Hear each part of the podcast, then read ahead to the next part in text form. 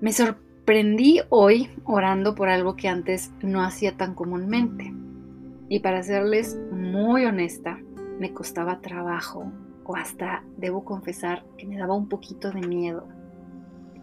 Y la oración es esta.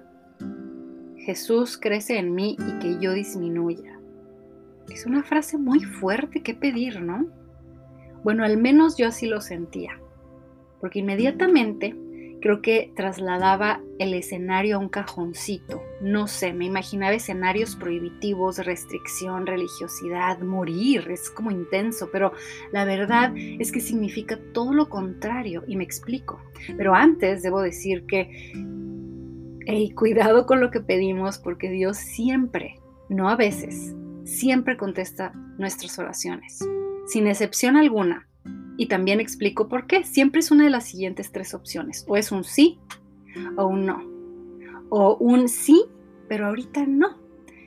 Pero siempre contesta. Y creo que la última opción es la más difícil porque en lo que pasa, puede pasar años. Es un sí, pero años como los israelitas para cruzar el desierto que parece que fue un no. Pero es un todavía no. Y creo que los que permanecemos en esperar eso que no podemos ver, creo que con la fe derribamos las, las, paredes de Jericó, las murallas de Jericó, y es cuando podemos entrar a las tierras prometidas. Y yo he visto, he visto eh, por experiencia propia cómo contesta Dios milagrosamente oraciones instantáneas y hasta creo que me ha ganado por segundos. Yo les he contado en episodios pasados el milagro en el freeway y cómo mi hija chiquitita estaba orando justo y específicamente por lo que estaba a punto de suceder. Pero ese es otro episodio. Y bueno, pues hoy en medio de esta necesidad de que así fuera, finalmente entendí, pude entender por qué es que me conviene muchísimo más a mí que Dios crezca cada vez más y que yo disminuya. Bueno, pues mientras me preparaba para salir a correr hoy, simplemente no quería hacerlo. Y haciéndome tontita, iba a abrir la puerta y me regresaba por el cubreboca. Pero justo al llegar a la puerta otra vez me acordaba, ay, ya traigo el cubreboca, pero los headphones se me olvidaron para escuchar música y entonces me regresaba y ya casi para salir otra vez, ay, el celular no tiene carga.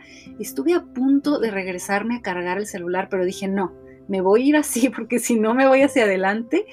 Y claro que tendría que tener mejor organización, sin embargo, ha sucedido que tengo todo preparado con anticipación la noche anterior, pero al día siguiente llueve o mis hijos necesitan algún tipo de material para la escuela o algo en la cocina, lo que sea. Cualquier pretexto tiene la intensidad que nosotros le otorgamos. O nos detenemos o no. Pero hoy simplemente no quería ir a correr. Y la verdad es que confronté esa verdad en mi interior y me pregunté a mí misma, a ver, ¿qué es lo que no quiero hoy? A veces no tengo el humor o el deseo de pasar frío. A veces necesito hidratarme y así trato de ir confrontando cada obstáculo. Sin embargo, hoy era un simplemente porque no quiero. No quiero. Híjole, esas son las más difíciles. Creo que es cuando nos enfrentamos contra nosotros mismos. Somos a veces nuestros peores enemigos, pero en la Biblia dice que Dios nos ha dado victoria y como una especie de rebeldía rara, pero de pronto pasó algo muy intenso. Y claramente sentí, puedo decirles, con mucha más determinación que la mía, que aunque yo no lo quería hacer, sabía que era muy importante hacerlo. Por supuesto, que con anticipación yo ya había tomado una decisión mucho más profunda, para mí eso es Dios, y así que la voz de Dios hoy fue más fuerte que la mía. Y ahí yo pude entender que necesito que su presencia sea más grande, más determinante que la mía, que mi voz, en escenarios como estos que me convienen a mí, porque correr me conviene a mí, y cualquier medida de fuerza o determinación que yo pueda tener siempre se va a quedar corta con relación a la de Dios. Dios es Dios. Y claro que terminé yendo, por supuesto que fue una de las corridas más deliciosas, esas que disfrutas, que no quieres parar. y sino que Dios también me enseñó porque es mucho mejor que su voz sea más fuerte. Porque pues me conviene que su voz resuene mucho más claramente que mis argumentos humanos, que mis limitaciones. Pues siempre se van a quedar cortos ante su gran sabiduría, pero sobre todo ante el impacto y la bendición que puede ser escuchar su voz.